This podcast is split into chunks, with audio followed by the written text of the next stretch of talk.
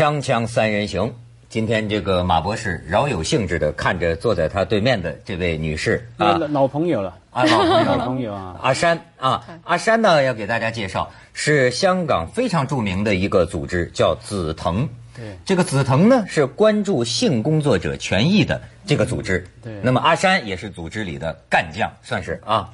嗯，你是那个组织里面唯一的员工嘛？他一天啊呃，唯一的，唯一的你这组织就一个人，哎，也没有。哎，我们只有四个员工，很小的组织。别人很多女孩子以为我们是全十八区香港都有办公室，其实我们都没有。我以为是一个很大的组织没有，我们就几个人，是吗？是很小的、很小的机构。但是我觉得好像全港的性工作者 都依靠你们似的。没有，因为啊，为什么我说老朋友了？他们组织很好玩哈，我真的还以为你是一个，其他都是兼职，不是哈，原来有四个。然后呢，他们能量很大。他们除了做维权，就替性工作者或者说一般传统一直说是妓女，OK，来争取他们应有的权利权益以外呢，哈，他们也参与不同类型的社会运动嘛。所以我们在很多不同的社会运动的场合来碰到，所以他们那个能量很大的。你刚才讲这个妓女啊，我就想起咱们今天请阿山吴雅山啊，请阿山来啊，是有一个背景的。这个背景呢是出在我们大陆，我们公安部。最近呢是又引起注意了这个问题，因为公安部呢上个月底就下了一个通知，会同很多部门，包括全国妇联。哎，我觉得你们就像是香港性工作者的妇联组织，是吧？哦，我们不同妇联。差 不多啊，反正是最近呃中国公安部就说，呃，要尊重这个卖淫妇女她们的人身权、健康权、隐私权，要做好信息保密，尤其不能辱骂。不能游街，不能什么，要尊重他们的权利。而且公安部一个领导还讲了，说叫卖淫女也是不带尊重。呃，我建议啊，就叫失足妇女好了，对吧？所以要讲这个话题啊，呃我们必须一开头得说啊，不但这个国情有不同，对区情也有不同。像在大陆呢，我们现在说不叫这个妓女，不叫卖淫女，叫失足妇女，这已经是时代进步了。对，但是在香港呢，好像政治正确的名称是要叫性工作者，但是这个词里边是不是暗含着一种，就是说干这活儿是非罪？嗯，所以我想首先知道一下，你们这个组织香港政府支持吗？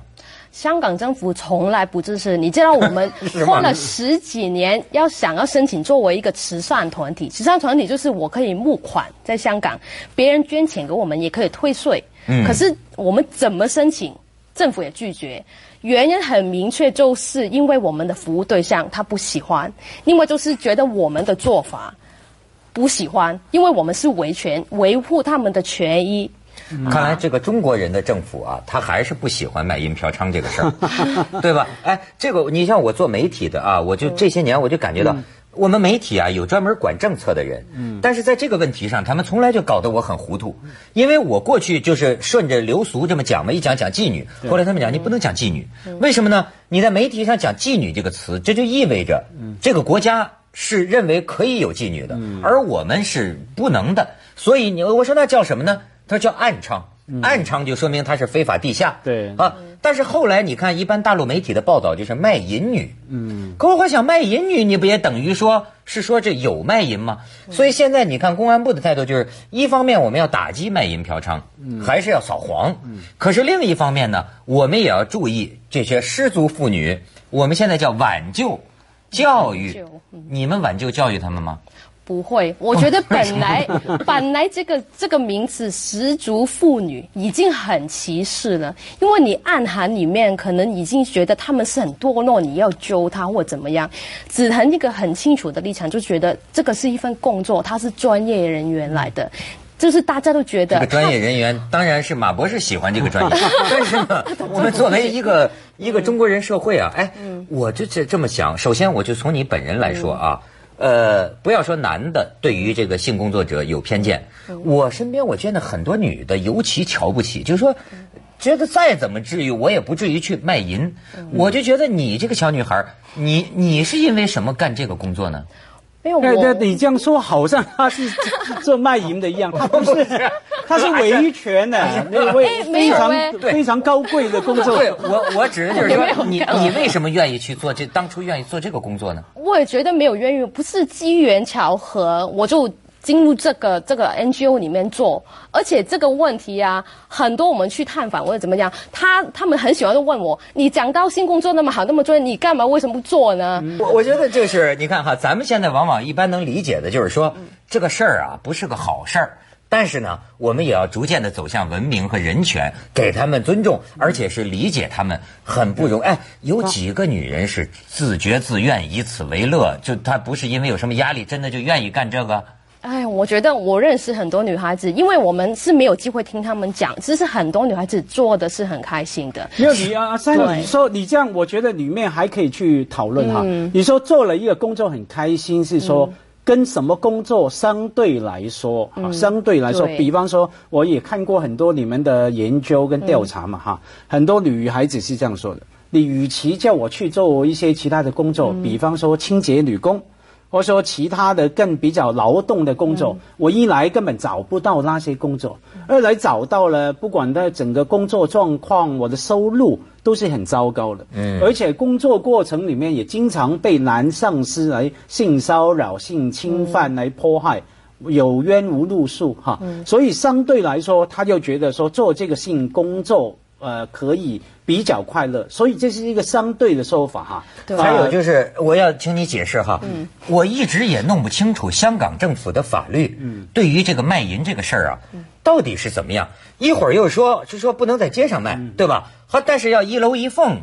在自己屋里似乎是可以，可是我有时候又经常见到警察去抓这个一楼一凤，他这个法律到底是怎么规定？对，香港就是一个很奇怪的法律，它没有明文说不是违法，也没有说你合法，它都是让你卖的一方跟买的一方都没有违法的，其实是可以。可是他用很多的法律去规管你怎么卖，就是一楼一凤，就是说一个女孩子就可以，两个就违法。如果你要做全身按摩啊，现在有个那个按摩的牌照的规定，如果你要按这里这个脖子跟那个那个膝盖上面，因为有性器官要规管嘛，你就要拿一个很贵很贵，差不多一百万，要经过很多不同的部门去审批的一个牌照才能碰这里，要不你就能碰头跟脚。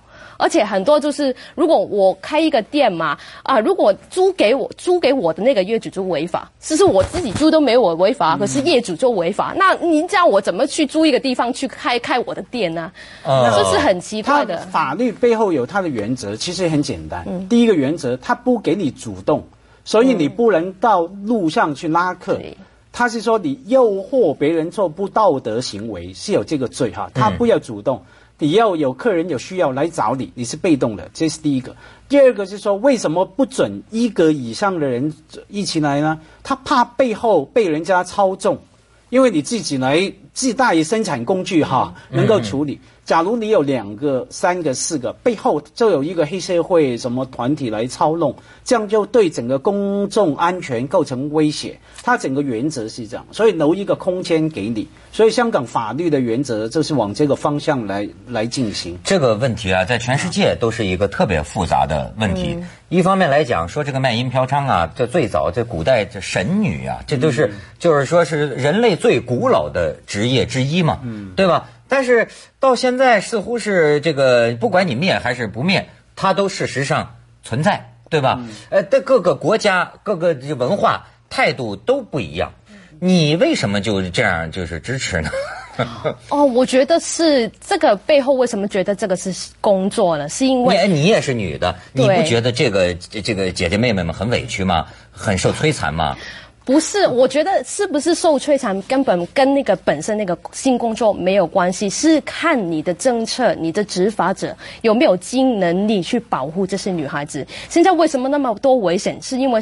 譬如说香港，是因为很多时候姐妹报警，那个警察根本看到她做这一行已经不理她。最简单就是有时候姐妹被强暴，或者是她做做做的时候故意脱下安全套，去跟警察讲，警察可以说：“我为什么要相信你？你是做这一行的，怎么可能有强奸发生？”嗯，都不受理，是这个问题。你有没有用你你你你那个那那个地方的政府有没有尽力去保障这些人的安全呢？所以阿三的说法基本上是说，他本来这个工作可以不那么委屈的，嗯，比方说你可以被保护。甚至可以立法保障你的最低工资的，对对，种种的。假如我们往这一步走哈，甚至可以有专业的训练、公共卫生的、个人卫生的处理等等哈，可以让它成为一个。比较平等、比较能够被人家选择的工作哈，我看他们组织在往这个方向来努力。而且我看家辉啊，也可以加入他们这个组织了。今天家辉还专门给我们拿来一份这个材料啊，我给大家留个悬念，广告之后给大家看。锵锵三人行，广告之后见。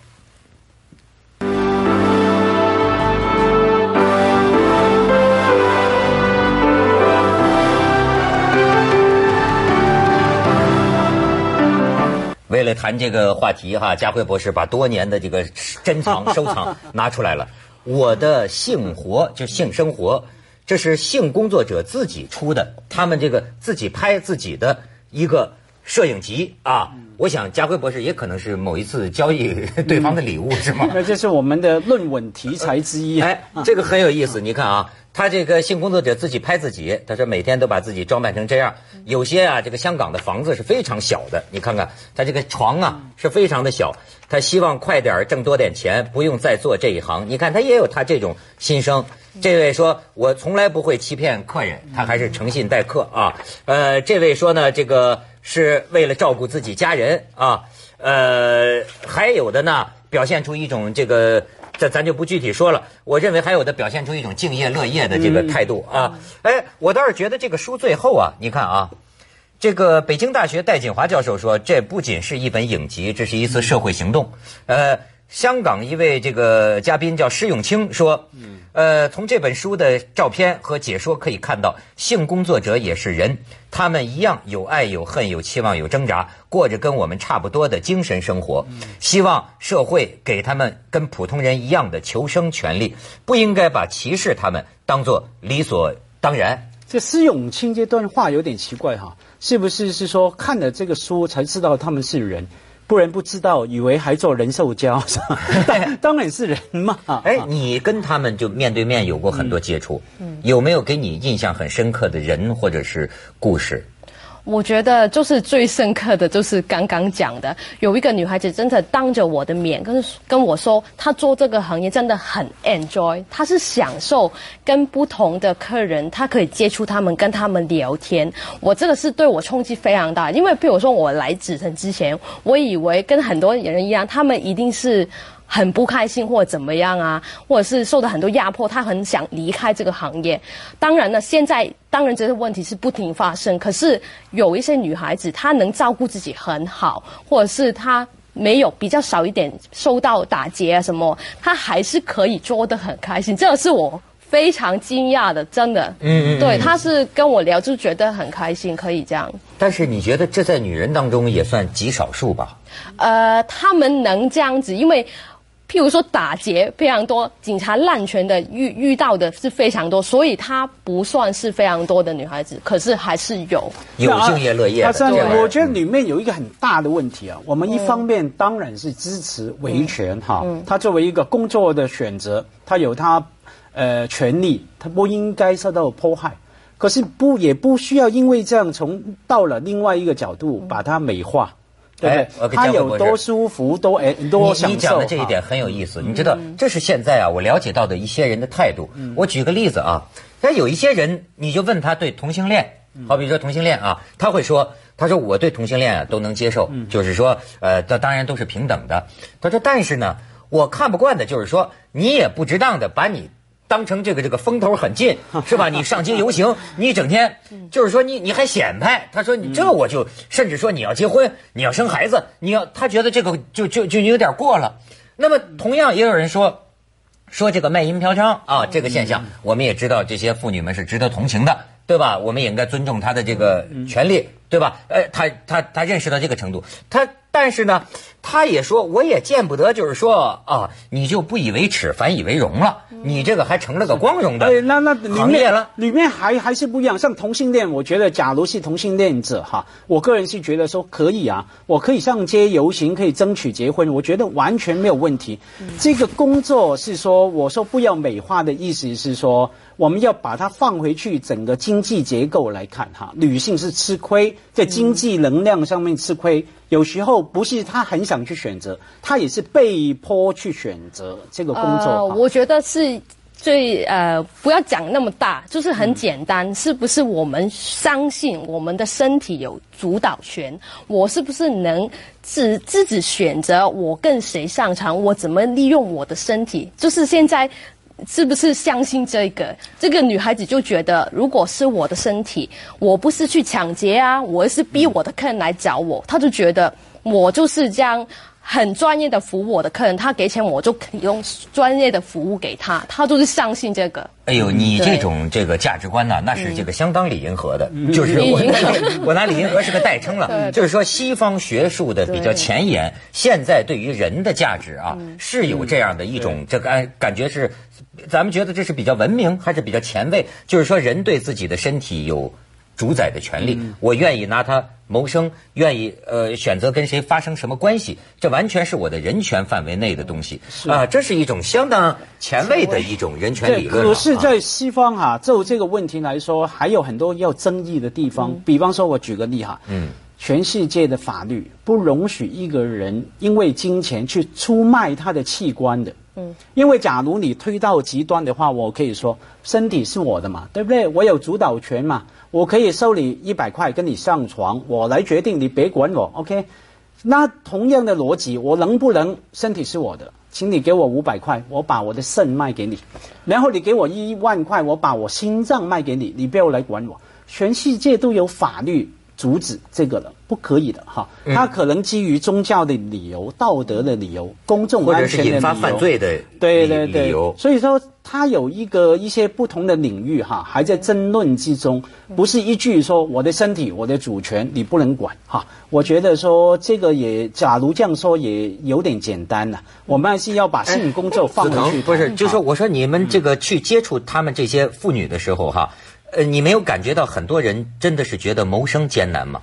就盼着早点能脱离这个行当，我觉得这个也有很大一个部分吧，挣够了钱，我觉得是你这样讲也很简单，因为说他们赚够钱去去转别的行业，你能短时间之内几年你能赚到多少啊？一百万、两百万，现在你要退休不工作，你要赚多少才够啊？在香港，就是另外一个对啊，因为一个问题，另外一个问题就是说，常常别人就叫他们去转行。天哪，你有什么行给他转？现在是个大学生出来也找不到工作。没错，隔行如隔山，你知道吧？对一个人一辈子你你要给他精通一件事就很就很难了。咱们去一下广告，锵锵三人行，广告之后见。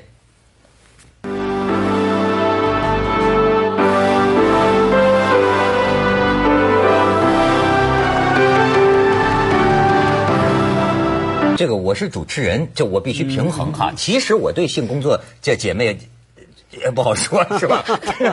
我就我哎我我就是说，呃，我代表就很多人吧，有什么什么道学家吧，他会觉得这个行业你要是这么要给他权利的话啊，会不会叫伤风败俗？中国人社会往往担心这事儿。哦，我觉得又是另外一个假设，就是啊，你把它啊、呃弄成很多法律保护，就会所有人的人都跑去做，别人很担心嘛。